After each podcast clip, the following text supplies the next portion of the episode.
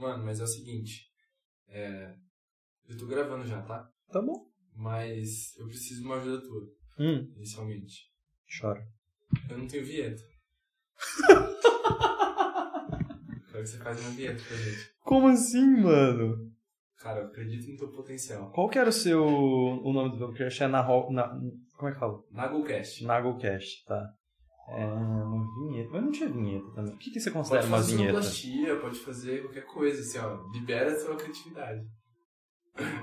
Pode fazer sonoplastia. Porra, se eu tivesse falado, eu tinha trazido a gaita, pelo menos, né? Mas esse é o... Ah, você quer uma gaita? Aproveita que ela tá nova aí. Gente, vai ter gaita, alguém que sabe tocar gaita aqui, gente. Pera aí, ó. Essa é uma gaita em dó, né? É. Peraí. É. Puta, mas tem que ser um som original. É um negócio, um desafio, realmente.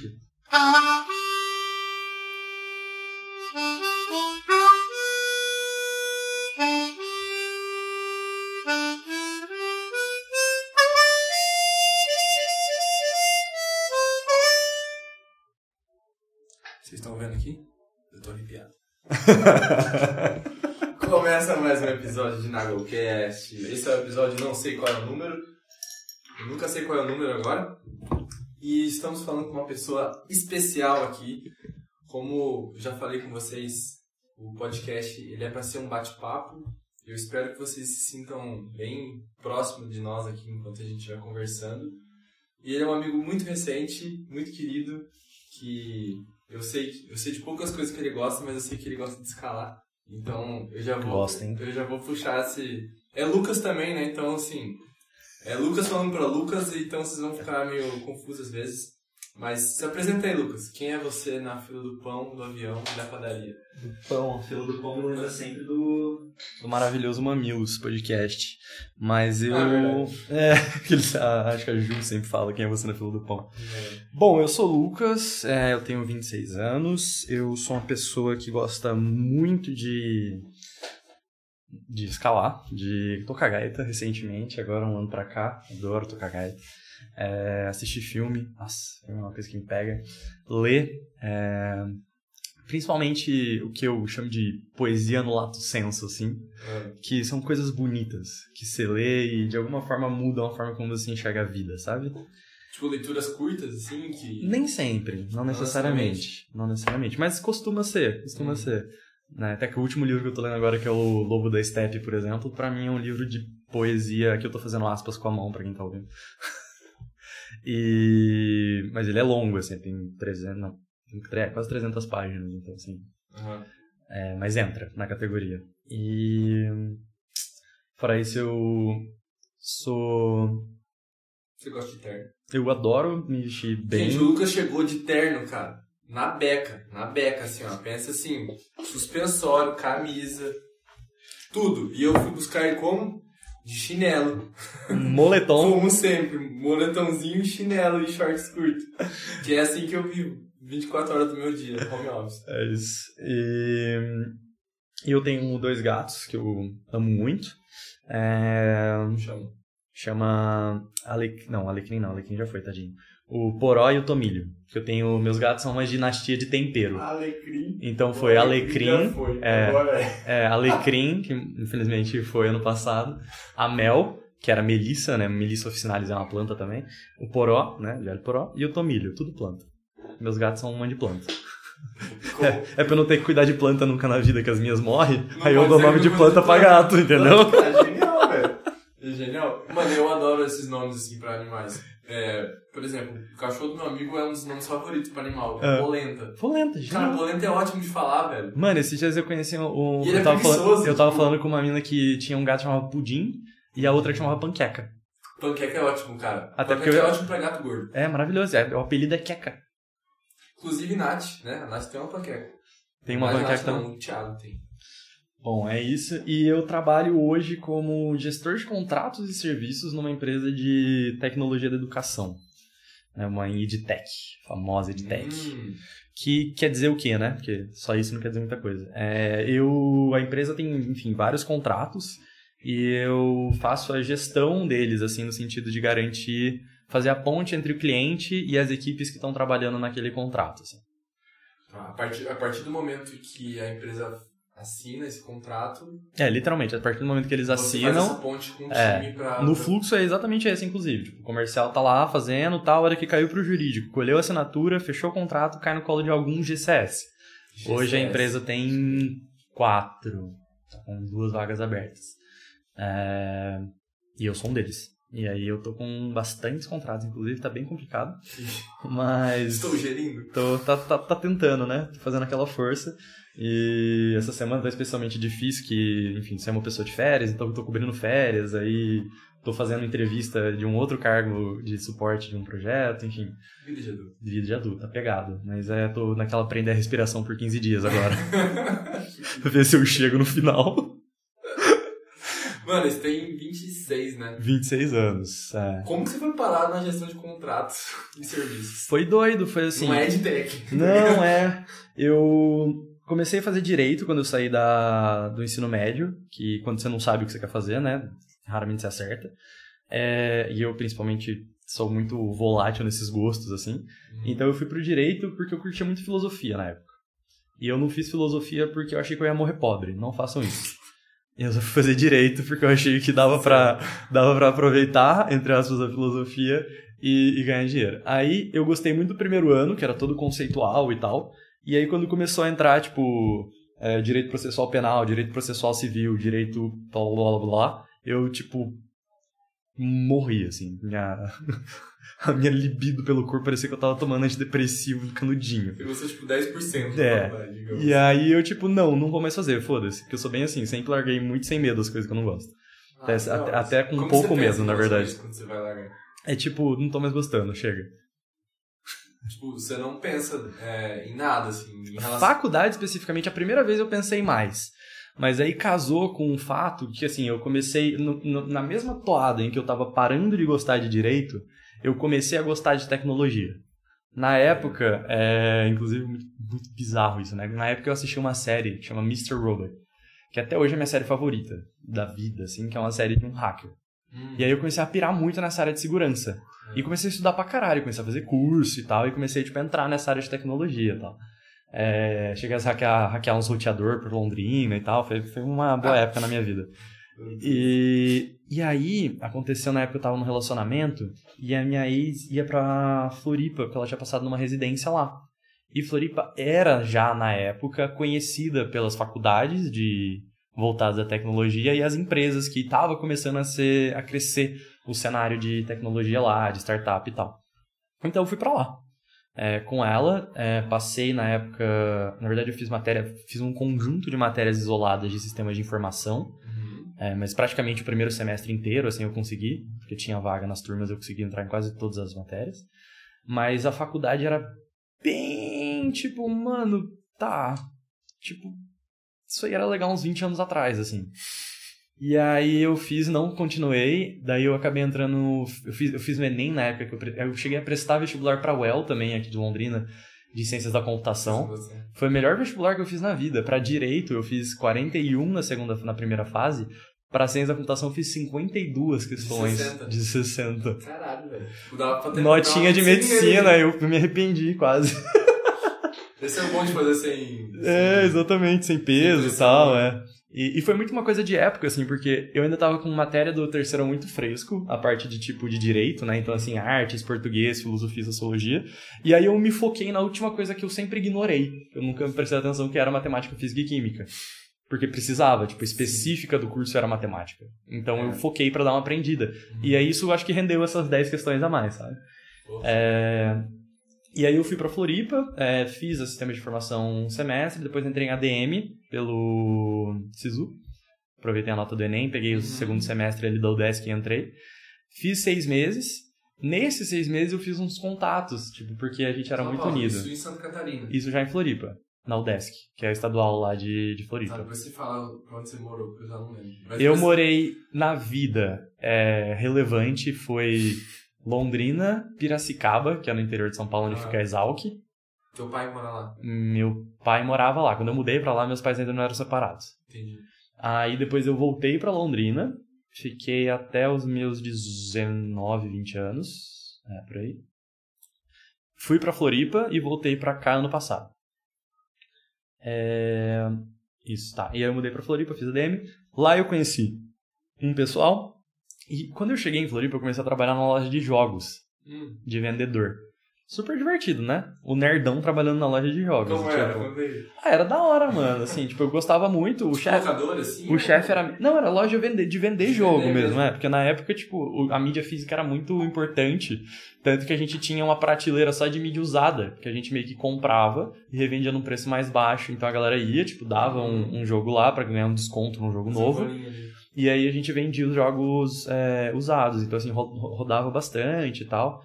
E só que era uma bosta, porque trabalhar em shopping Ah, é horário de shopping. é um Caos. caos, mano. É um péssimo, péssimo, péssimo. Então, tipo, meu, minha folga era, sei lá, de terça-feira, sabe? Uhum. E aí, mano, não conseguia ficar com a minha ex, não conseguia fazer nada na vida nos horários de pessoas normais, assim. É um Sim. saco quando você vive com alguém que tem é, um horário de segunda a sexta, você tem um horário de shopping pra cumprir. É péssimo, péssimo, péssimo.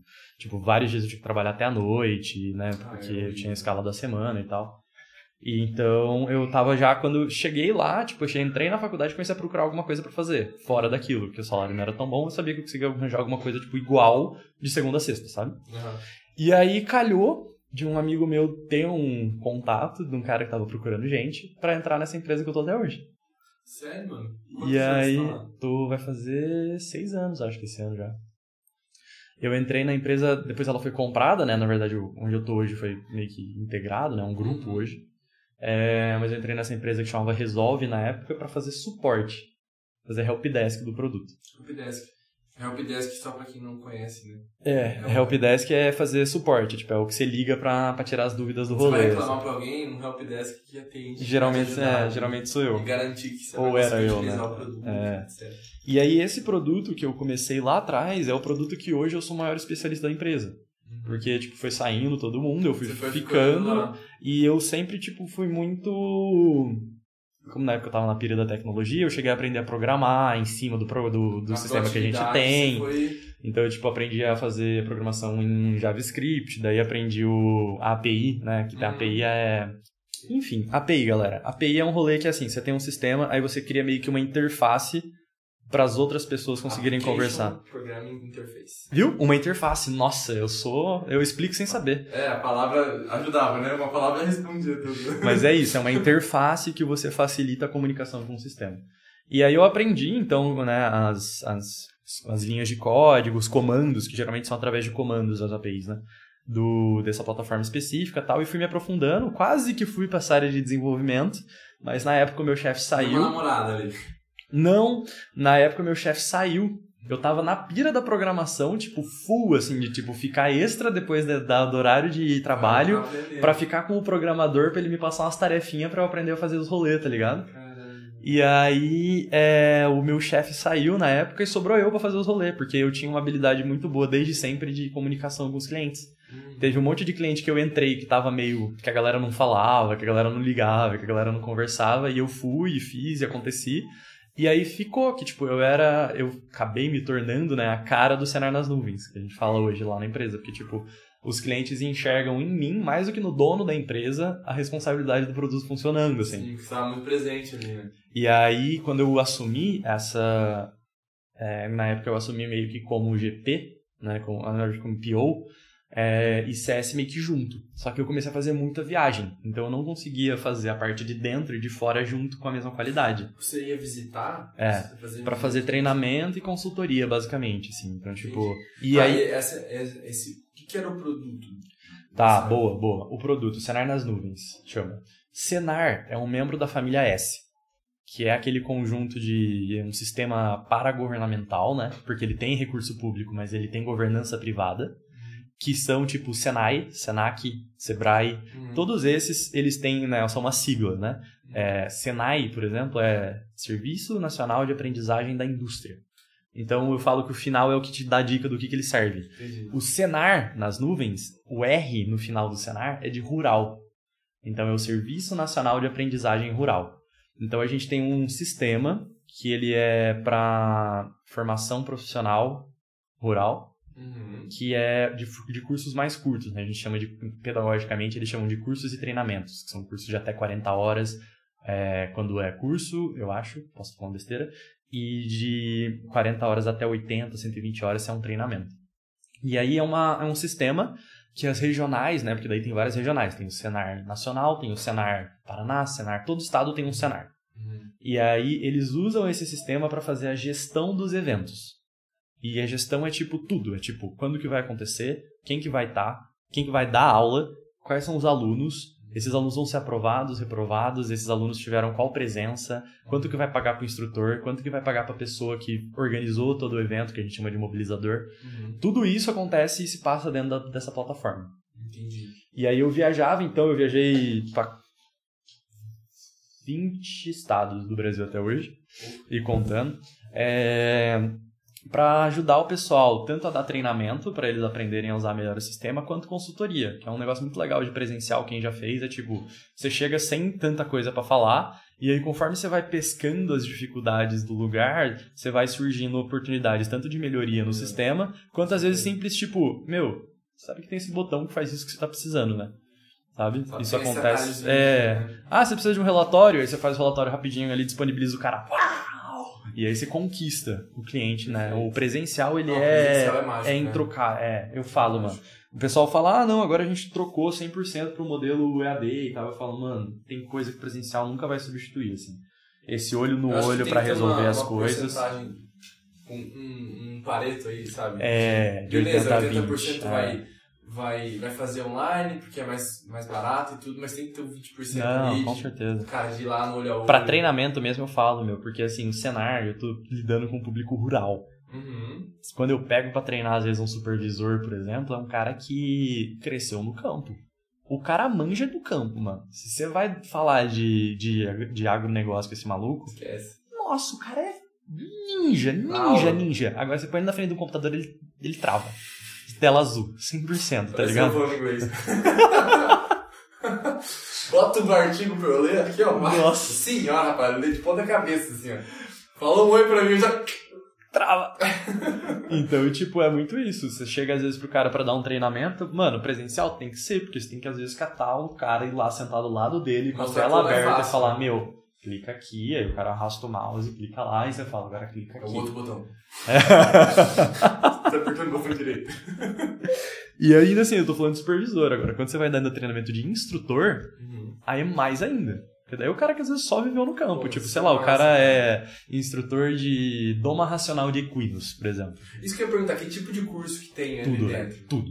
Me dá um exemplo de, de uns Doma dois. racional de equinos, é, adestramento de cães para pastoreio, é, Mas manu... voltado ao rural mesmo. manutenção de motosserra, apicultura, sistema de integração lavoura-pecuária-floresta, é... Mas aí como que eu é posso o continuar curso? É online daí, o curso? Não, esse curso geralmente ele é presencial e ele é administrado. Tipo, ele vai no mesmo e faz. Não, geralmente o que que acontece? Tem uma pessoa que é a figura, que é um mobilizador, uhum. que ele é, geralmente trabalha para um sindicato de uma cidade. Uhum. Sindicato rural de uma cidade. Ah. Esse sindicato ele colhe as demandas da região, então tipo ele tem lá né, os fazendeiros da região, Sim. vê o que, que aquela região está precisando e aí ele avisa o Senar. Senar, aqui a gente está precisando de uma demanda de manutenção de tratores agrícolas. Porque aqui está tendo muita plantação de soja agora e a gente está tendo uns tratores que estão quebrando e a galera não sabe o que fazer. Uhum. E aí ele entende isso, coloca no planejamento lá no sistema e agenda, sei lá, em fevereiro vai ter um treinamento de 40 horas, que é uma semana, 5 dias, né? É, em, sei lá, Sorriso, no Mato Grosso, de manutenção de tratores agrícolas. E aí esse mobilizador vai lá, pega esse pessoal que ele sabe que quer fazer o curso, cadastra no sistema, e esse pessoal vai lá no Eles dia... Eles não pagam para fazer. Né? Não, a maioria dos cursos do Senar são gratuitos.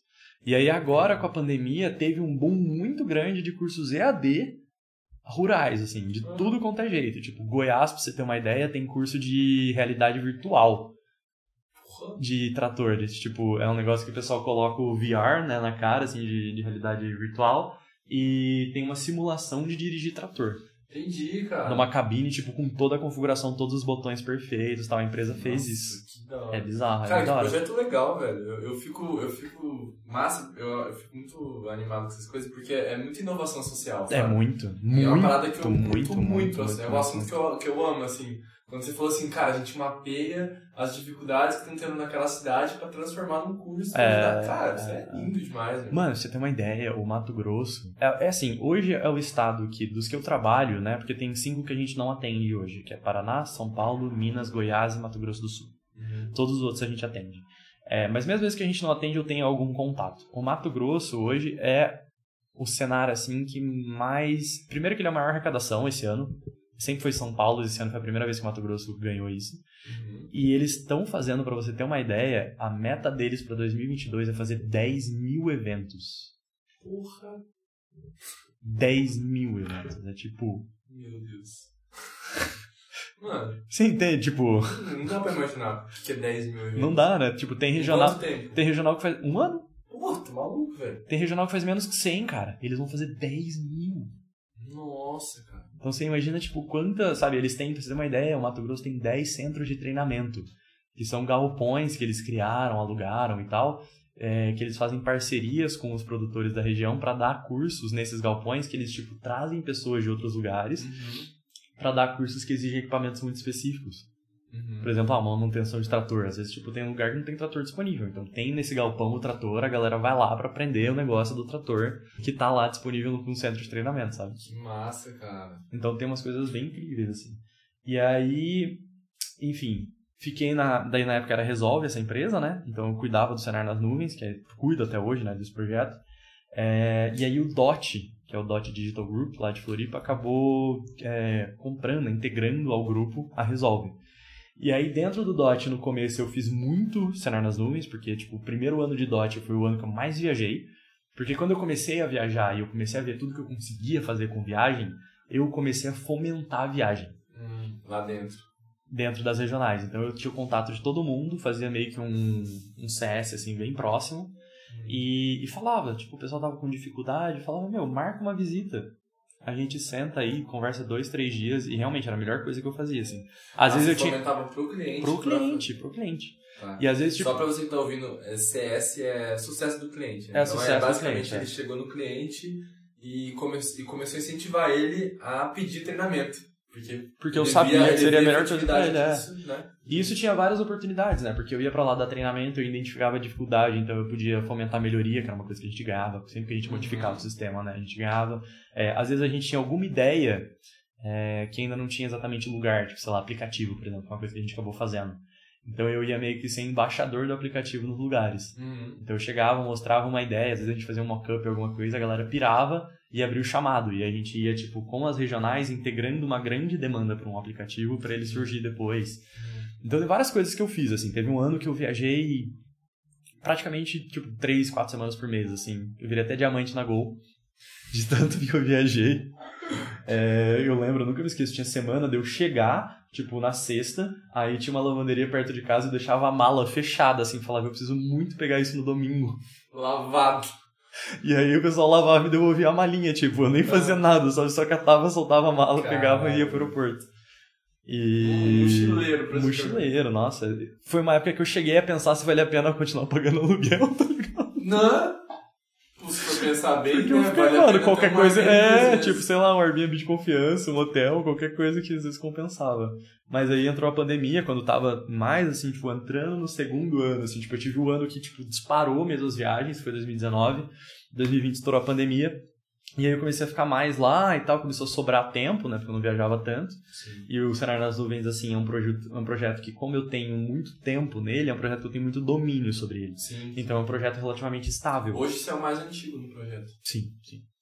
Então é um projeto relativamente estável, assim, que tipo, tudo que acontece, né, guardadas as devidas proporções, eu sei como resolver, Uhum. né? Tem coisa que é mais tensa e tal, como todo projeto, mas assim, é um projeto sob controle.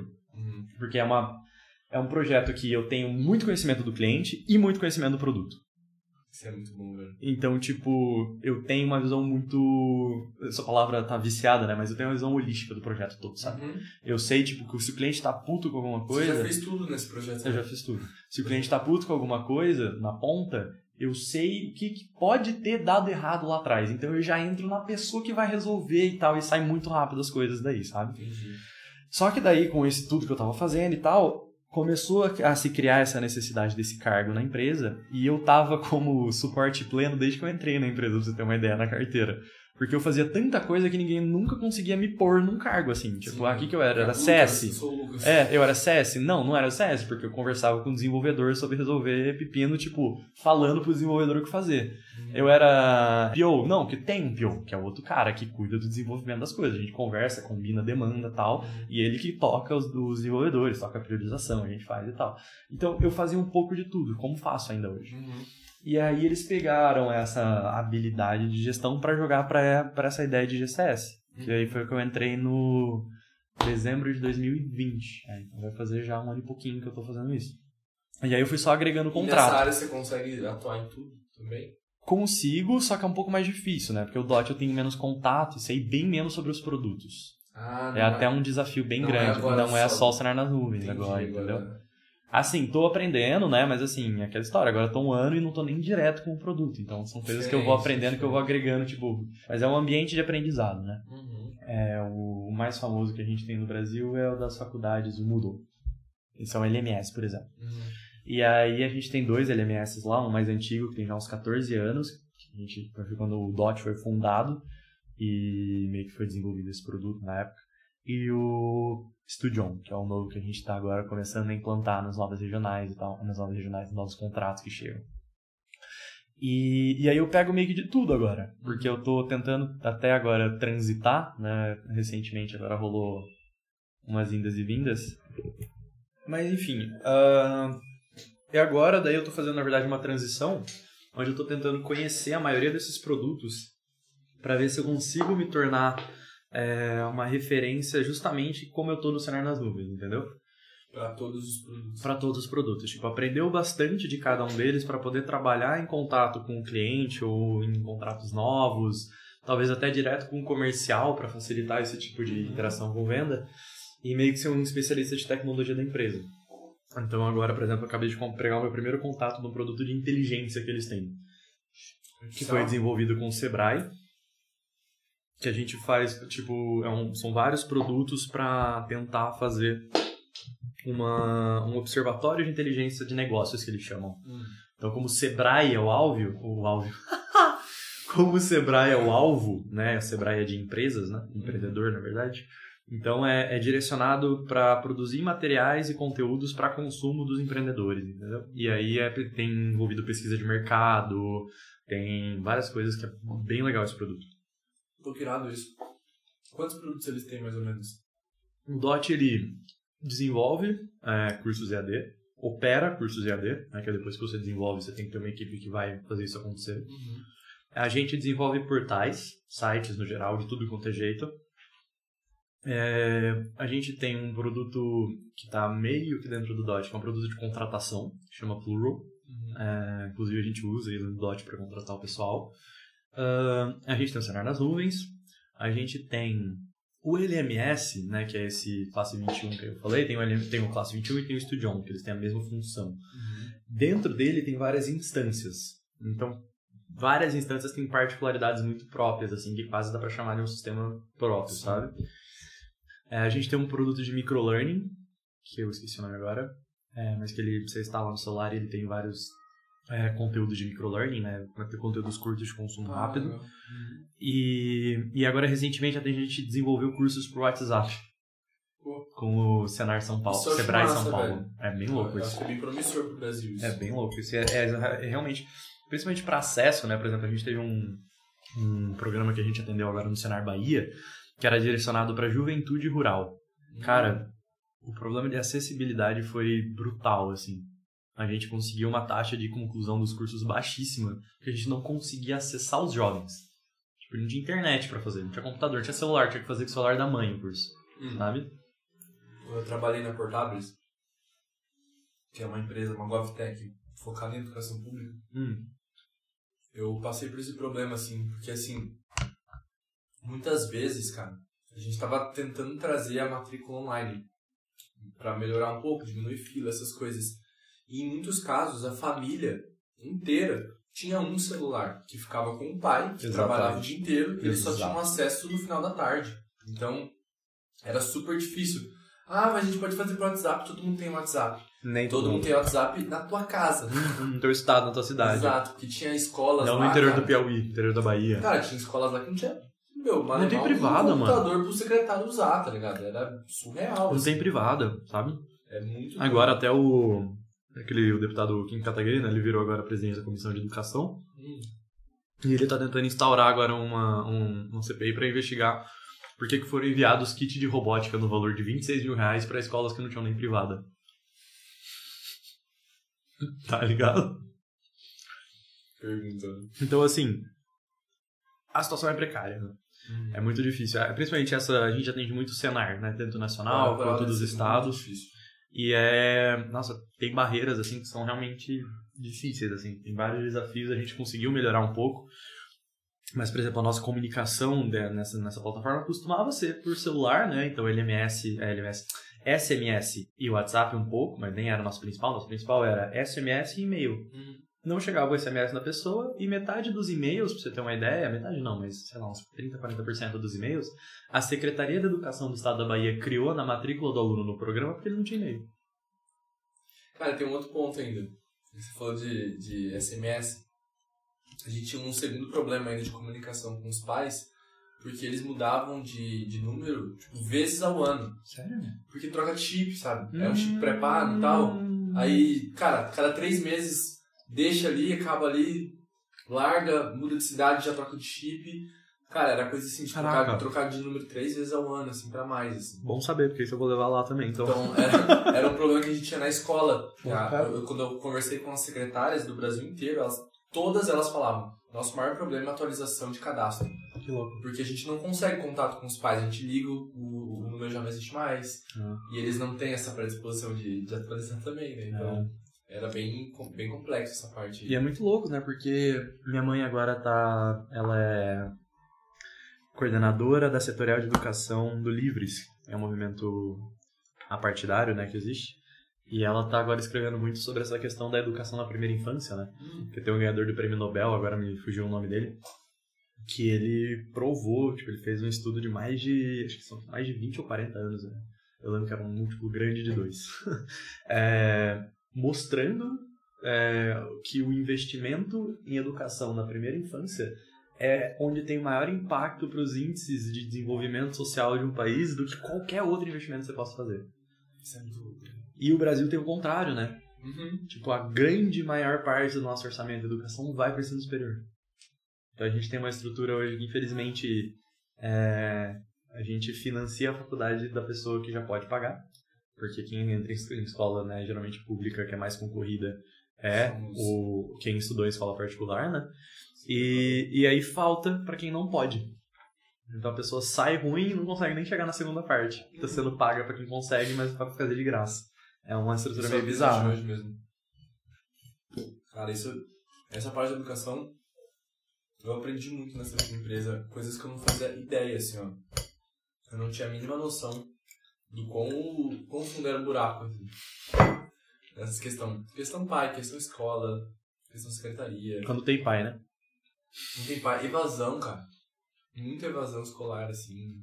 Cara, eu tava ouvindo, acho que hoje, hoje ou ontem, um podcast onde eles falaram que o índice de analfabetismo de crianças de 6 a 7 anos aumentou do ano passado pra cá, se eu não me engano, mais de 30%.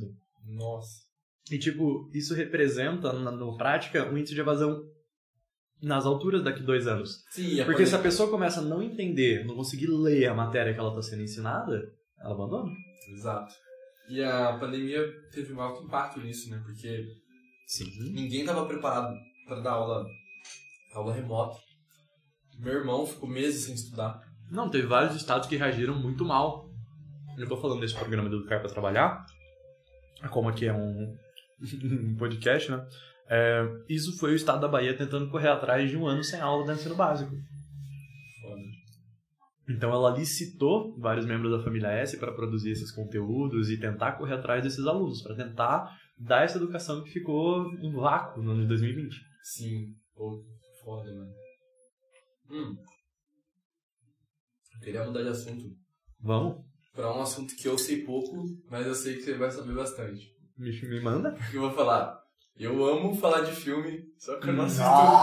Só que assim, ó, eu não assisto quase nada, velho. Eu sou, eu sou a pior pessoa que você possa convidar. Eu vou te contar uma história que eu já contei. Quem ouve na Gol, quem segue há mais tempo, já, Já não- ouviu essa novidade história. essa história. Ah, Eu sou uma pessoa muito esquecida. ah, Até por isso eu sou uma pessoa muito organizada. Hum. Se não fosse organização, eu já tava fudido. entendi. Aí, cara, eu gosto muito de animação. Gosto muito Nossa, eu mesmo. Por exemplo, Luca, cara. Luca eu assisto até hoje repetido e choro nos mesmos lugares. assim. Luca, aquele recente agora, na É, Itália? Do peixinho, é. Bota fé. Muito bom. Quem não assistiu, assista, porque o filme é lindo, paleta de cores, fotografia maravilhosa. Mas você já viu filmes do Estúdio Ghibli? Não. Então aí. Eu vamos- fiz uma vamos- cara de descontentamento só para Cara, registro. descontentamento. E aí, cara, eu, eu queria assistir Dory. Eu já tinha assistido Nemo, falei, pô, vou assistir a Dory, né? Uhum. E meu apelido é Dory, por muitos amigos. Não sei porquê. Não sei porquê. Mano, eu falei, pô, tem que assistir Dory, tá ligado? Vão, vão me perguntar e eu vou falar que eu não assisti. E eu tava morando em Porto Alegre ainda. Só que, mano, eu tenho um Vamos problema. perguntar, eu vou falar que eu esqueci. eu não sei, acho que já, mas tenho certeza. Se pode assistir. Só que, mano, eu tenho um problema muito grande. Quando eu paro pra assistir um filme, é o momento que meu cérebro finalmente se desliga e eu durmo. É isso. Não importa, pode ser três da tarde. Eu falo assim, estou parado agora, parei de pensar nas coisas eu durmo. Aí meu cérebro desliga. E, mano, eu assisti, tipo, 15 minutos do filme e eu dormi. Bota fé. Dolly. E, pô, não vou desistir, vou assistir de novo, né? Aí passou uns 3, 4 dias, eu fui assistir. Aí, mano, eu coloquei no minuto 15, a gente tinha parado, não lembrava de mais porra nenhuma. Aí eu comecei de novo. Nossa, o cara meta assistiu o Mano, filme, tá ligado? Eu fiquei 3 meses pra assistir Dory, porque eu começava de novo toda hora. Porra, Lucas.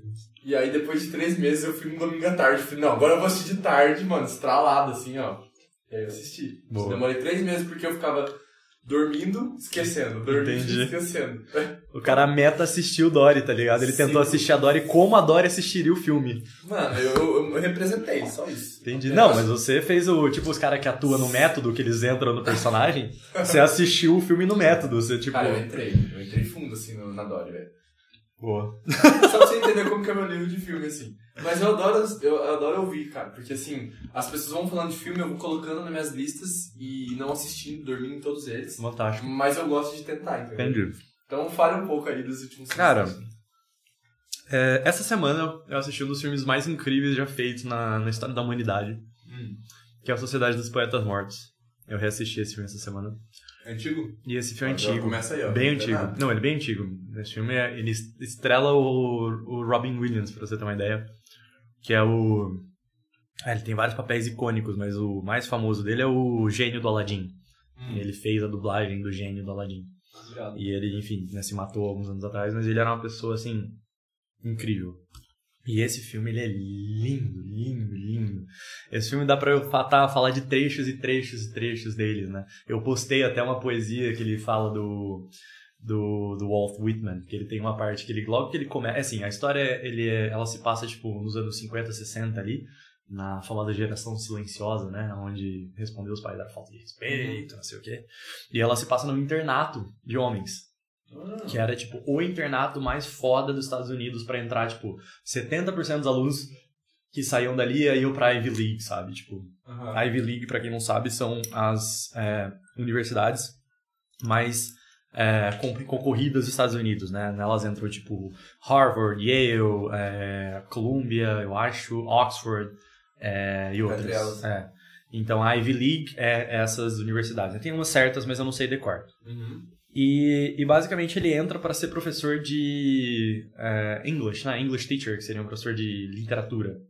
É, e ele tem uma visão completamente diferente da educação do que essas pessoas, né? Porque essas pessoas ensinam educação para eles saberem exatamente o que eles estão ensinando, para eles poderem entrar na universidade, virarem adultos e aí pensarem por si sós. Uhum. E ele entra querendo entrar, ensinar os, os meninos a pensarem por si sós. Então tem uma cena que Ensinando eu, eu a choro, pescar, eu adoro, eu, pescar, é, eu, eu choro vendo filme, né? Recentemente tem, É, tem sido uma coisa muito recorrente. Antes eu era mais turrão, mas recentemente virei chorão. Cara, sobre, sobre chorar, só um parênteses. Eu sou uma pessoa, cara. Eu. Comigo eu não choro por causa de nada, assim. Coisa que acontece comigo, eu sou. Eu também, sou, eu também. sou uma pedra. Eu também. Só que assim, cara, arquivo confidencial do Faustão. A mãe do cara.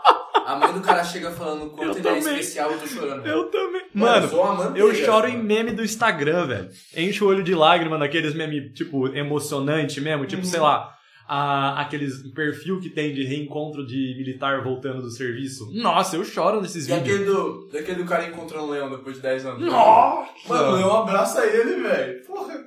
Pesado. Não chorar, querendo chorar mais gente. Bom, Desculpa. tem uma cena, que é uma das cenas mais icônicas desse filme, inclusive. Que ele fala: Gather up. Tipo, vem gente, cola aí. E aí ele fala: Eu vou tentar uma tradução livre aqui, tá? Porque eu sei essa cena em inglês. É, ele fala: Vocês têm que entender que medicina, engenharia, é, advocacia, arquitetura, todas essas são coisas, são, é, são carreiras nobres e essenciais para a vida. É, essenciais para a existência da vida como a gente conhece. Mas amor, poesia e beleza são as razões pelas quais a gente vive. E aí ele cita um poema do Walt Whitman que chama All Me, All Life. Que tem várias coisas, enfim, eu não sei esse poema nem decor, mas é, ele fala assim, ah, né, a mensagem do poema é com todas essas coisas que acontecem, né, com as pessoas na cidade sofrendo, com é, essa correria, com tudo que acontece, é, afinal de contas, né, all me, all life, tipo, por que que eu tô aqui, né, por que que essa vida existe? E o poema se responde, ele fala, the answer, é, porque uma peça indescritível se desenrola e você tem a chance de contribuir com um verso. Que da hora. E ele pergunta, então, qual é o verso que vocês vão contribuir com essa peça? Então esse filme é esse filme, entendeu? Aham. E aí tem vários filmes nível, desses, assim, que tipo, são filmes que me explodem a cabeça e que me emocionam simplesmente pela lembrança de que a beleza às vezes é justificativo bastante pra existência da vida, sabe? E aí, Tá, mano, esse- Vou pôr na descrição, né, irmão. E aí, aí eu posso fazer listas e listas de filmes, assim. Inclusive, eu, eu gosto de filme por causa do meu melhor amigo, deixar uma dedicatória pra ele, Vinícius Campos, que foi o cara que me viciou no meu direito. Eu falo que faculdade de direito, a melhor coisa que me deu foi o Vinícius, que é meu melhor amigo até hoje. E ele que me viciou nos filmes. Na época ele me indicou o filme, eu peguei numa missão de tentar assistir 365 filmes no ano. Um filme por dia. Pô. Não consegui, mas eu assisti tipo coisa de 260, 270 filmes. Mano, eu não assisti 260 filmes na minha vida, eu acho. Sério, eu tenho vergonha de falar disso. Não, não falo, não falo com, com propriedade. Eu falo assim, infelizmente. Eu não falo tipo de peito estufado, Não, né? não. Tipo, eu falo tipo. Mano, tem uns filmes que eu assisti que uma parada que eu sempre gostei real é ir naqueles cinemas alternativos. Uhum. E aí em Porto Alegre tinha um cineminha muito da hora. Que, mano, olha que da hora que tinha. Você tinha na mesinha quando você chegava lá na, na tia? Ah. Mano, só tinha velho lá e eu. tá aham. E aí chegava lá, tinha na mesinha assim, um- uma promoção. Hum. Porque o cinema não era muito barato lá, era tipo, Uhum. meu, uns 25, Tá. 20, 25 reais. Não é, não é barato. Não, ainda mais pra época que você tá me barato. falando, assim. É, tô falando de 3 anos atrás. É, então. Só que você tinha um negocinho lá que você pagava tipo 160 reais e você ficava seis meses podendo ir quando você quiser. Caraca. Mano, Aí mediu, caralho. tô de sacanagem, velho. Pô, eu, só não tinha 160 reais, mas eu queria. Mas eu queria, né? Tipo. Mano, aí lá dentro tinha um cafezinho, não tomo café também, mas o ambiente é muito delicioso. E, e aí, cara, era cinema italiano, cinema chinês. Cinema francês. Nossa, cara. E eu lembro de um filme, que- quer dizer, eu não lembro do filme, eu queria lembrar pra, pra achar o nome dele. Mas era um filme japonês, cara, e eu gostei tanto porque o roteiro, totalmente diferente do que a gente tá acostumado, ele era meio pastelão, assim, de, de comédia, bem comédia romântica. Tá. Cara, a comédia, a comédia do Japão pra mim é muito maravilhosa, porque eu acho ela muito inocente, sabe? Ela é muito.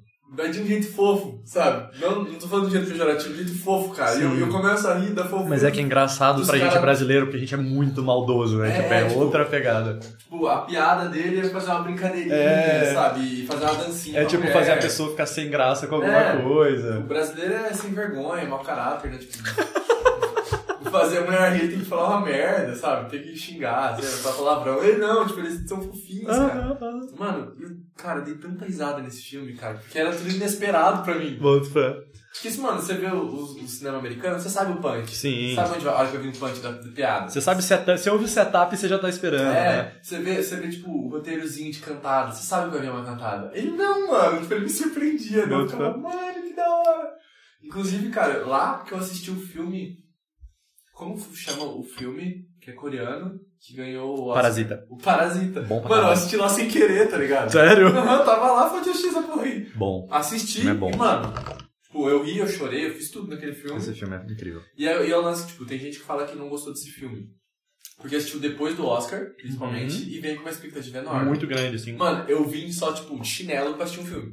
É, eu assisti como mais um filme tá do? Oscar. E acabou o filme e eu falei assim, mano, eu não vim preparado pra isso, mano. Eu vim pra assistir um filme pastelinha e, e é isso. Mano, eu saí lá chocado, tá ligado? Sim, Saí é. suando no bagulho. O filme é, é poderoso, assim. Eu não sei se eu gostando da mensagem final dele, que é a mesma relação que eu tenho, por exemplo, com Ninfomaníaca, que é um outro filme. Nossa, isso foi pesado. Eu não vi. Mas é bom. Eu vi com o Vinícius esse filme, inclusive. A gente pegou uma tarde e assistiu os dois, porque ele tem duas partes, cada parte tem duas horas e meia. São cinco horas ao todo de filme. E é um filme assim, é um filme do Lars von Trier, que é. Não sei como é que fala o nome dele, Lars von Trier, não sei. Acho que ele é francês. É, e ele fez um filme pesado, assim. Tipo, ele tem um filme que chama Melancolia, por exemplo. Que é um filme que é chato de assistir, mas incrível. Porque ele é um filme sobre depressão. E ele não te quer te, te, tipo, falar sobre depressão, ele quer que você sinta como é a Ai, depressão. Então é um filme muito foda de é assistir. Porque, tipo. E o Lars von Trier, ele faz esse filme da ninfomania, que tem duas partes, que é sobre uma moça ninfomaníaca, tipo, uma mulher ninfomaníaca. E é, tipo, nossa, pesadíssimo o filme. Mas muito bom. É. O que mais tem de filme que eu amo? Aí tem uns filmes assim que simplesmente eu gosto, né? Tipo, quando a gente tá falando de filmes favoritos, assim, eu sempre falo que é impossível pra mim falar, porque pra mim existem categorias, assim. Eu ia falar isso. E pra mim é impossível, tipo, comprar, É comparar, chato sei lá. dar um top 3, É. assim, né? Porque às vezes tem um filme de comédia que é muito bom, Muito que não é do top 3. Muito bom. Mas muito super bom. indicaria. Com certeza. Por exemplo, uma coisa que é impossível pra mim, eu gosto muito de filme de ação. Hum. Sabe? Tipo, e aí é impossível colocar na mesma categoria, por exemplo, um filme indo- de- da Indonésia, que eu- um dos meus filmes favoritos de ação é da Indonésia, Hum. que é um filme que chama The Raid. Não sei como é que é o Onde nome. que acha? Ah, eu assisto. Fazendo plataforma aqui. Eu assisto uma plataforma que chama Streamio. Uhum. Ela é uma plataforma de streaming de torrent. Então, se o torrent existe, dá pra assistir. Você tá ligado que não era assim, né, no começo. Tô ligado? O stream, o stream ele saiu com a ideia genial de você compilar todos os streamers que você assina. Sim, eu tô Então, ligado. se você assina Netflix, Amazon e Disney... Ele ia ser o poderia- integrador disso tudo. Isso. É, é tipo um API, tá ligado? Tanto que no começo eu usava até aquele Popcorn Time. Isso. Que ele era uma biblioteca Mano, de, de, né? de- de- Ele era uma biblioteca de torrent. Só que ele integrou os torrent do Popcorn. Dava pra você usar o addon do Popcorn dentro do stream. Uhum. E aí, enfim, eu acabo assistindo por lá, porque É assim. gratuito, viu, gente? É grátis, gente. Aí o que, que eu faço? Eu pago os streamings e aí se não tem, eu vou pra lá. É sempre assim que eu faço pra tentar diminuir minha culpa. Até porque eu já tenho uma culpa muito grande da quantidade de mangá que eu leio sem pagar. Que assim, se fosse juntar eu ia preso. É... Eu tenho, eu tenho uma opinião sobre esse lance de pagar ou não pagar. Eu vou dar minha opinião, tá, gente? Não tô falando que eu tô certo. Fique livre pra, pra aceitar ou não. Eu sou assim. Eu era um pobre perrapado em Porto Alegre. Eu não tinha dinheiro pra porra nenhuma. E aí eu conheci uma parada chamada Ler Livros, que tinha uma proposta única de passar cultura. Tipo assim, tem gente que não tem grana pra comprar um livro. E eles estão lá na ideia de contribuir. Tipo assim, não na ideia de pirataria, de vender nem nada. Então eu pensei assim, cara, enquanto eu não puder comprar, eu vou, eu vou utilizar esse meio. Né? Quando eu puder comprar, eu vou começar a comprar. Pra hoje mim- em dia, hoje em dia, tipo, todos os livros eu tô comprando, tá ligado? Tô fazendo questão Eu de também, comprar, eu também faço isso. porque eu lembro que eu prometi pra mim isso. É, eu tenho, Cara, quando eu puder, eu vou começar a comprar. é, eu tenho Mano, uma opinião. mangá, às vezes, você não acha, tá ligado? Tem Então, questão de você não achar pra Eu tenho uma opinião isso? muito específica sobre pirataria, que é eu uso pirataria quando ela supre uma falha de mercado. Então, mangá, pra mim, é isso. Não existe hoje um Netflix de mangá. Só existe de, de anime, né? De anime ainda é ruim, né? Que é o Crunchyroll, assim. Ele seria o Netflix de, de anime, mas ele não é tão completo, a plataforma tem um monte de problema, mas eu não assisto anime, eu leio mangá. E não existe... Você não assiste anime? Não assisto anime. Só alguns, bem poucos, assim. Tipo, tá, sei lá, eu li... Assisti inteiro na vida cinco mangás. Eu li na vida... É, desculpa, eu assisti Contrário. inteiro cinco animes, Animes. seis animes, assim. Tipo, acho que eu vi Death Note, Full Metal é Opera. é, Nossa. Cara, pra mim, um dos melhores coisas que eu já assisti na minha vida. Inclusive, Death Coisas, Note. Death falar- Note- Só tem dois animes que eu só vi o anime e não li o mangá. Que foi Death Note e Full Metal Alchemist. Brotherhood. É... O que mais que eu vi? Eu vi Mob Psycho, eu vi... Shingeki no Kyojin, até a segunda, terceira temporada, mas daí também parei depois. Então assim, eu, eu vi pouco. E em compensação, mangá eu tô chegando na casa dos 200 já.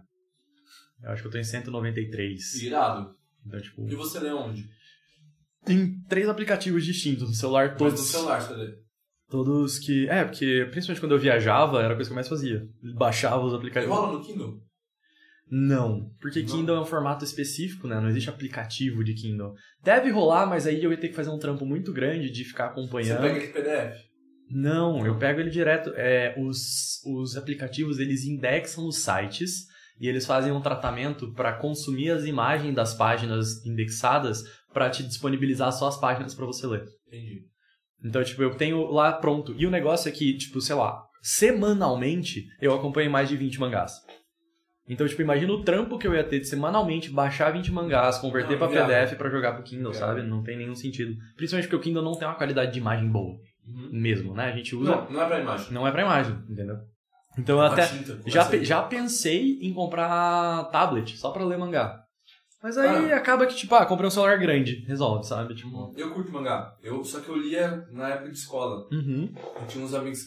É, eu fui um comecei nessa época tinha- também. Eu, eu participava de todos os grupos Eu da também, escola. eu também. O- A galera do futebol, a galera dos nerds, a galera do RPG, Eu a tô galera- ligado. as meninas, todo mundo. Eu também. E aí tinha a galera da- do mangá, mano, que eu. que eles. tipo, eu até lembro, o último mangá que eu li foi Love Hina. Tô ligado. E aí eu lia porque meus Bem bom. amigos tinham e eles me passavam.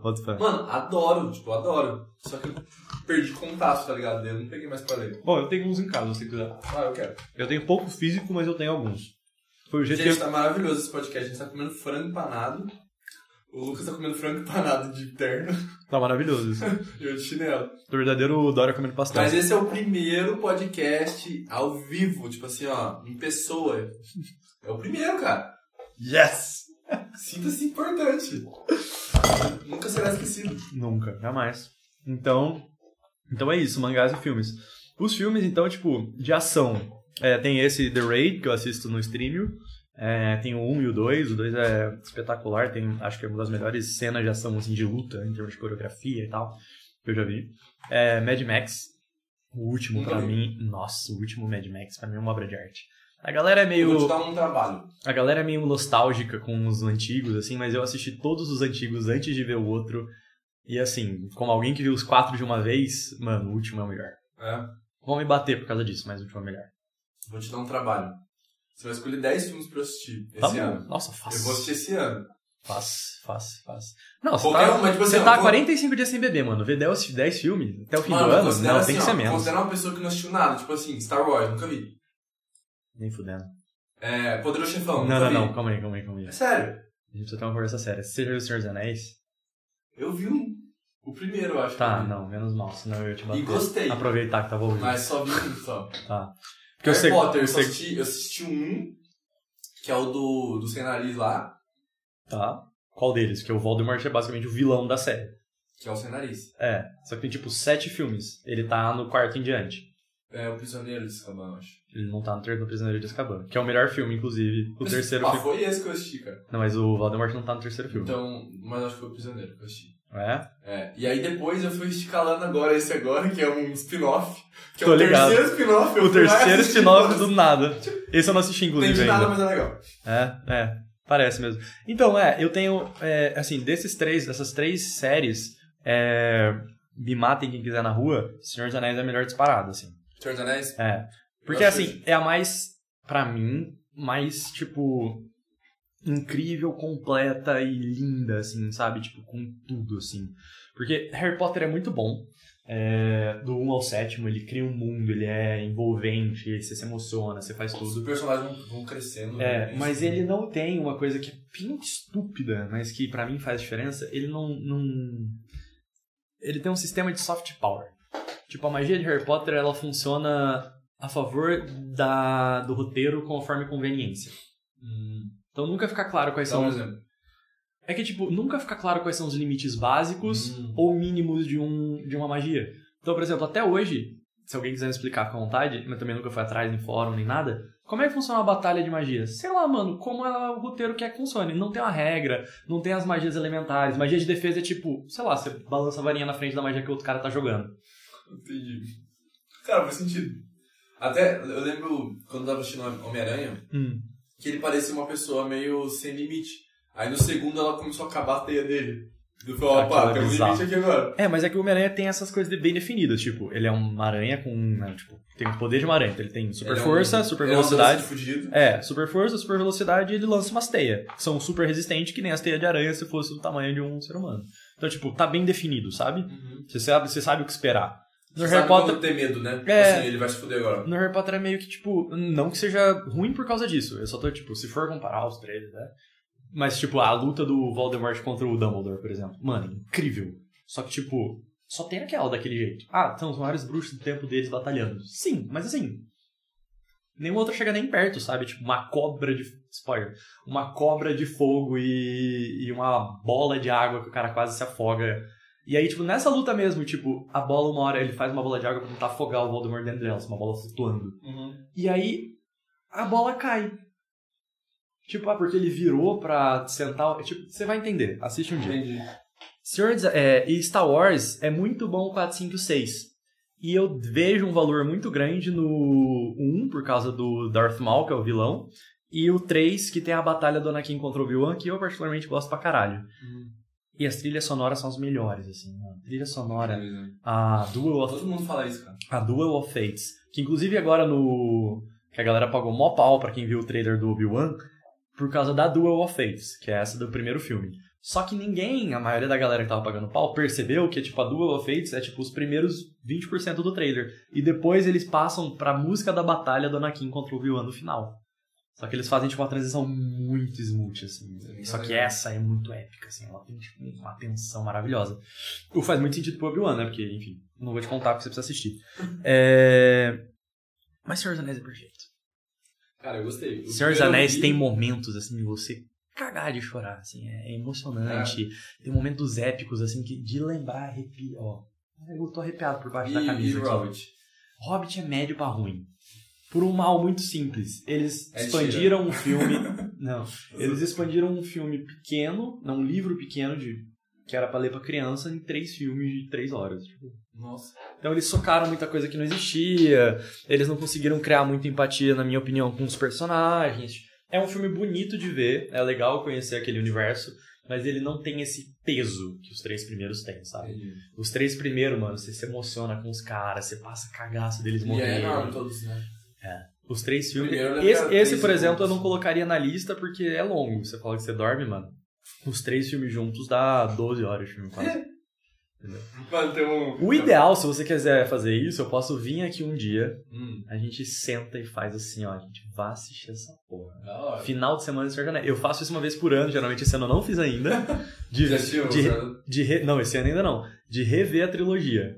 Senta e vejo, tipo, Oh. começa no almoço pra saber que vai até uma meia-noite, sabe? Não pode parar, porque se parar, fudeu. Aí vai até três da manhã, entendeu? O negócio tem que ser, tipo... Coca na veia. É, o negócio tem que ser louco, dá pra fazer. Então, assim, de ação, épicos e tal, são esses. Mas tem uns que, mano, que tem cenas que me marcam, assim, tem mensagens que me marcam. Vai... Alguns que eu sempre indico pras pessoas, assim. É... Capitão Fantástico. Esse filme é extraordinário. Sério? Eu não preciso nem explicar porquê. Ele é lindo, é perfeito. Esse filme é foda. O Capitão Fantástico é o cara que cria os filhos no mato? O Viggo Mano, Mortensen. assisti isso aí, Esse velho. filme é Nossa, perfeito. Uh! Ah, esse eu assisti, mano. Esse filme é maravilhoso, cara. Esse é. Maravilhoso. É, na mesma pegada assim de mato ainda, Into the Wild, que é, demais. é Into the Wild é o alguma coisa do Bootstrap, como é o nome dele? Alex é um cara que ele tipo é é uma história real, Into the Wild, de um cara que ele meio que decidiu que ele ia morar sozinho no meio do mato, num lugar lá que ele achou. Eu só assisti esse filme uma vez, eu preciso rever esse filme. E é incrível. Eles têm várias citações de Thoreau, que ele adora. Uhum. tipo, é um filme bonito, assim. Com uma mensagem linda no final também. Eu tô tentando não estragar nenhum desses filmes pra todo mundo querer assistir. Tem um filme que eu gosto, assim, ó, pra caralho. Esse filme eu vejo sempre que eu tô querendo ficar com o coração quentinho. é. E eu choro 100% das vezes. Hum. Que chama About Time, ou Questão de Tempo. Ele tava no Netflix até bem pouco tempo atrás. Ele é com a, com a Rachel McAdams, que eu sou apaixonado, que ela é famosa no Diário de uma Paixão. Uhum. Não sei se você já assistiu. Não. Outro filme clássico também. É, e com o Duhog Gleason, que aí ele não tem muito filme. Ele agora foi um dos capitões dos filmes de Star Wars. Um capitão que mais tomou cacete, tadinho. Um ruivo. E a moral, ele é o personagem principal. E ele tem uma pira que ele quer achar a pessoa da vida dele no começo e tal. Só que o legal do filme é que, tipo, logo no começo do filme, o pai dele chama ele para conversar. Hum. E fala assim: é... Eu preciso te dizer uma coisa. Que vai parecer ridículo. Mas você precisa levar isso a sério, porque, assim, é verdade. Você não vai acreditar, mas, assim, é verdade. Hum. E não tem um jeito fácil de eu falar isso, mas é o seguinte: na nossa família, os homens têm o poder de viajar no tempo. É assim, começa o filme. E aí ele ri desse jeito, tipo, ele. assim. Great prank, né? Tipo, uma ótima piada tal, beleza, então. Eu. Aí ele.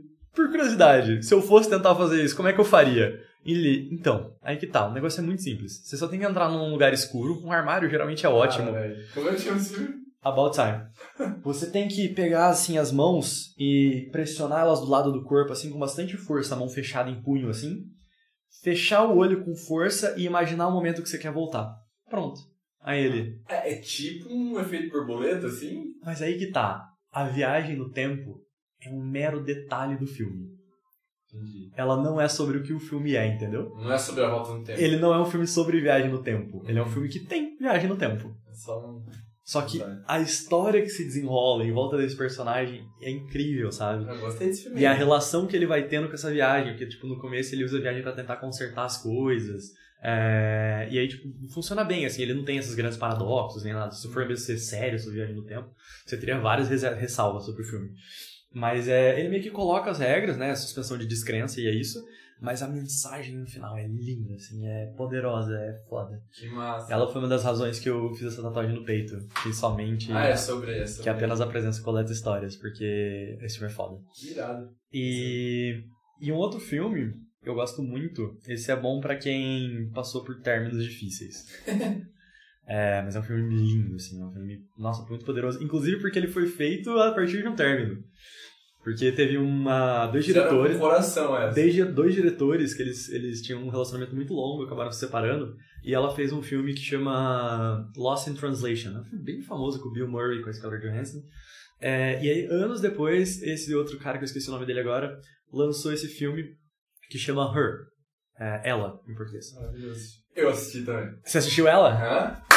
Eu acho, acho que duas vezes. Nossa, esse filme é foda, É mano. bom. Aquela Chorei bastante. carta no final. Aham, dói.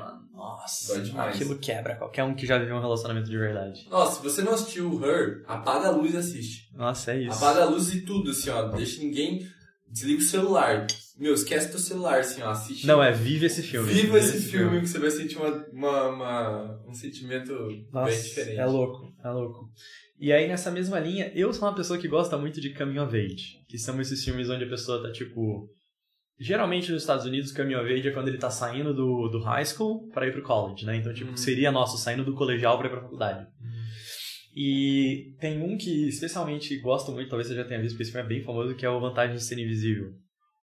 Acho que não. Nossa, esse filme é bonito. Mas tô ligado não. É, e aí, desse, dessa mesma toada, tem alguns outros que eu gosto. Tem o Edge of Seventeen, que eu gosto bastante. E o Lady Bird, que até ganhou Oscar, inclusive. Bom Um também. que eu gostei muito que ganhou uns Oscar foi o Whiplash. Cara, eu amo esse filme de um jeito. Eu assisti duas vezes também. Esse filme, Eu assisti mais uma ainda. esse filme e La La Land, que La La Land é outro filme que Nossa, quem não não consegui assistiu... assistir. É que eu não gosto muito de musical, cara. Daí tipo, começou o musical, já, já não, eu não dei a chance pra ele. Essa é a verdade. É do mesmo diretor, inclusive, você sabe, né? Não sabia. É. Mas eu não dei chance pro filme. Ele primeiro fez La La Land, aí ninguém quis fazer, ele fez Whiplash, ele conseguiu fazer La La Land. Mas assiste, vale muito a pena. A história de La La Land, é- é- você você vai ficar com a mesma sensação de Her. É foda. Nossa. É... La La Land e Whiplash foi as duas razões que me fizeram começar a ouvir jazz. Sério? Nossa, eu, eu amo Jessica. Foi, as- tipo, foi, um, um dos- foi vários lugares que eu peguei várias referências de jazz que hoje eu ouço muito, assim, sabe? É, tipo, foi ali que começou o vírus do jazz a me consumir. E depois acabei caindo no blues, é, principalmente quando eu peguei a gaita, né? Porque daí gaita, blues que canta, né? Nossa, mano, é... Tô curtindo muito aprender. Tô bem iniciante ainda, não consigo fazer o que você fez na abertura, mas... nem Eu não fiz nada. Nem próximo disso, mas... Mas tá muito legal aprender, cara. Se alguém entende de gaita, eu não fiz nada, nada, nada, nada. Mano. Pra fechar o nosso bloco, eu queria que você entrasse no nosso bloco das dicas dos dois minutos. Melhor em dois minutos. Melhor em dois minutos. Qual que é a dica que você vai trazer pra pessoa fazer em dois minutos se melhorar alguma coisa na vida dela? O que eu escrevi na pauta? Eu não lembro. eu lembro que eu tive uma ideia muito boa. Tá, puta, é que esse precisava filmar. Esse eu vou te ensinar, porque foda-se. Depois, se você quiser, a gente faz um vídeo e coloca no negócio. Eu amarro o cadarço de um jeito bem único. Que é muito mais rápido do que todo mundo. Eu faço um nó. Aí eu coloco um cadarço pra frente, um pra trás. Eu não preciso mais fazer isso, né? Aí você passa o dedo por baixo e pega o outro cadarço. Né? Então Acho que já peguei o rolê. você vem aqui, ó, pega esse, vem aqui e pega esse. filmar. E faz assim, ó. Uh, pega o teu celular, deixa eu filmar com o teu celular. Aí eu, eu, ô família, boto o link pra vocês verem. É diferente mesmo? Pera aí. Tem uns vídeos também ensinando isso nos YouTube, mas assim, ó, então eu vou lá, faço o nozinho que todo mundo faz, só que em vez dos coelhinhos, dos negócios e tal, é assim, ó, um pra cima, um pra cá, e aí o dedo troca os cadarços aqui assim, ó. Então esse daqui vai É, pegar um coelhinho rápido. esse, né? esse pega esse. E aí você puxa. O coelhinho nem chega a ser formado. Não. Você joga um cadarço pra cada lado. Então eu amarro o cadarço super rápido, é isso. Menos de Genial. dois minutos essa. Genial. Não é muito bom pra quem joga bola, porque às vezes a gente, a gente quer demorar, entendeu? Ah, entendi. Se tiver uma dica de 5 minutos de cadastro. E a outra que eu queria dar, é, ela parte de um livro que fica aqui recomendado, porque assim, eu gosto muito de comunicação, né? É, na verdade, eu cheguei onde eu cheguei na empresa por estudar comunicação no processo. E um dos livros que mais mudaram tanto a minha visão sobre comunicação, não só profissional, mas para a vida, foi um livro que chama Comunicação Não Violenta, do Marshall Rosenberg. E uma coisa que eu tenho para recomendar a todo mundo é, quando você for conversar com alguém, escuta. Mas o que, que quer dizer isso? Quando você ouvir a pessoa, não pensa no que você vai responder. E, mais do que tudo, quando você for responder, tenha certeza que a resposta não é sobre você. Uhum. Então, vou dar um exemplo bem besta. Bom. Se a pessoa falar algo sobre para você, tenta ouvir o sentimento que ela tá trazendo ali. Tenta falar coisas que deixem ela falar mais sobre o assunto. Então, o que não fazer para vocês terem ideias agora no começo, né? Depois vocês podem procurar mais sobre esse termo escuta empática. É, mas basicamente, não dá sugestão, porque tem muita gente que quando tá falando não quer que seja resolvido o problema, ela tá tentando resolver Só quer- ela mesma, quer entendeu? falar, às vezes. Ela quer falar para organizar os pensamentos dela. Não conta uma história sua para parecer que você entende, porque isso não importa, de novo. Ela quer falar, ela não quer ouvir a sua história. Não quer um comparativo. Ela não quer um comparativo.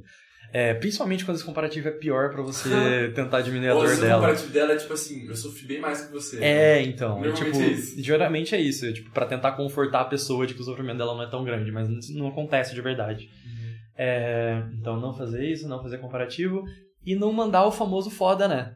Porque, Ou pelo menos. pelo menos. Cara, pelo menos não tá te dar um cotovelaço, não faz isso comigo. Se Então, assim, mal. no geral, mano, absorve o que a pessoa tá te falando. Ouve, estimula ela a falar. Com isso, mano, você vai conseguir ter conversas incríveis com pessoas que você nem imagina. As pessoas vão te falar coisas inesperadas. E às vezes você vai começar a ouvir essa frase que eu comecei a ouvir muito de uns tempos pra cá, que é: Nossa, nunca falei isso pra ninguém. Aham. Porque você vai estar escutando. E quando você tá escutando, as pessoas falam. Cara, uma coisa que eu, que eu recebo muito das pessoas é. Tipo assim, é como a gente cria intimidade rápido. As pessoas criam intimidade muito rápido comigo. Porque eu, Mas go- juntou nós dois ainda. É, porque eu gosto de ouvir. E aí, cara, o podcast pra mim é um exercício delicioso de, de escuta. Porque, cara, eu fico super curio- curioso e eu fico puxando. Porque eu tô curioso pra ver. Eu não tô pensando no que eu vou falar, eu nem sei o que eu vou falar, eu tô só querendo ouvir. Isso é muito bom, cara, isso é muito bom. Muita coisa que você falou aqui hoje, aliás, 90% do que você falou aqui eu não sabia. Uhum. Tipo, eu sabia do que você trabalhava, Sim, mas, cara, eu não sabia a complexidade, não sabia que, que tinha a questão moral ali, que eu achei muito foda, cara. Então eu, eu acho que, assim, uma coisa que minha terapeuta fala muito também, né? Quando a gente escuta de verdade, a gente conecta, né? E a gente cria laços que a gente não criava antes. Exatamente. Isso é muito legal. Da pessoa falar assim, nossa, me sinto confortável falando com você. Por quê? Porque você não tá retrucando ela, você tá só ouvindo e tá absorvendo ali, ó. É, E às vezes a pessoa não quer uma palavra, tipo, vai ficar tudo bem. Ela às vezes só quer falar. Ou às vezes ela só quer um, um abraço. Que é barato. Ela só quer ser ouvida. É isso. As pessoas hoje, né? Acho que uma coisa que você tinha falado comigo, e eu concordo muito, assim. Tem muito curso pra ensinar como você falar, né? Curso de oratória. Você falou isso pra mim e eu, eu falei, mano, é muito isso. tem coisa de oratória, tem como de comunicação não violenta, tem tudo. Mas o exercício da escuta, você não encontra, É, né? o Rubem Alves, é, o Rubem Alves tem essa frase que é eu vejo por aí muitos cursos de oratória, mas eu nunca vi um curso de escutatória. É. Mano, é, é isso, velho. Aprender a ouvir. Se você tá querendo um cargo de liderança, por exemplo, pô, eu, eu, eu li o, o famoso, né, Monge Executivo, tô lendo o segundo Monge Executivo agora.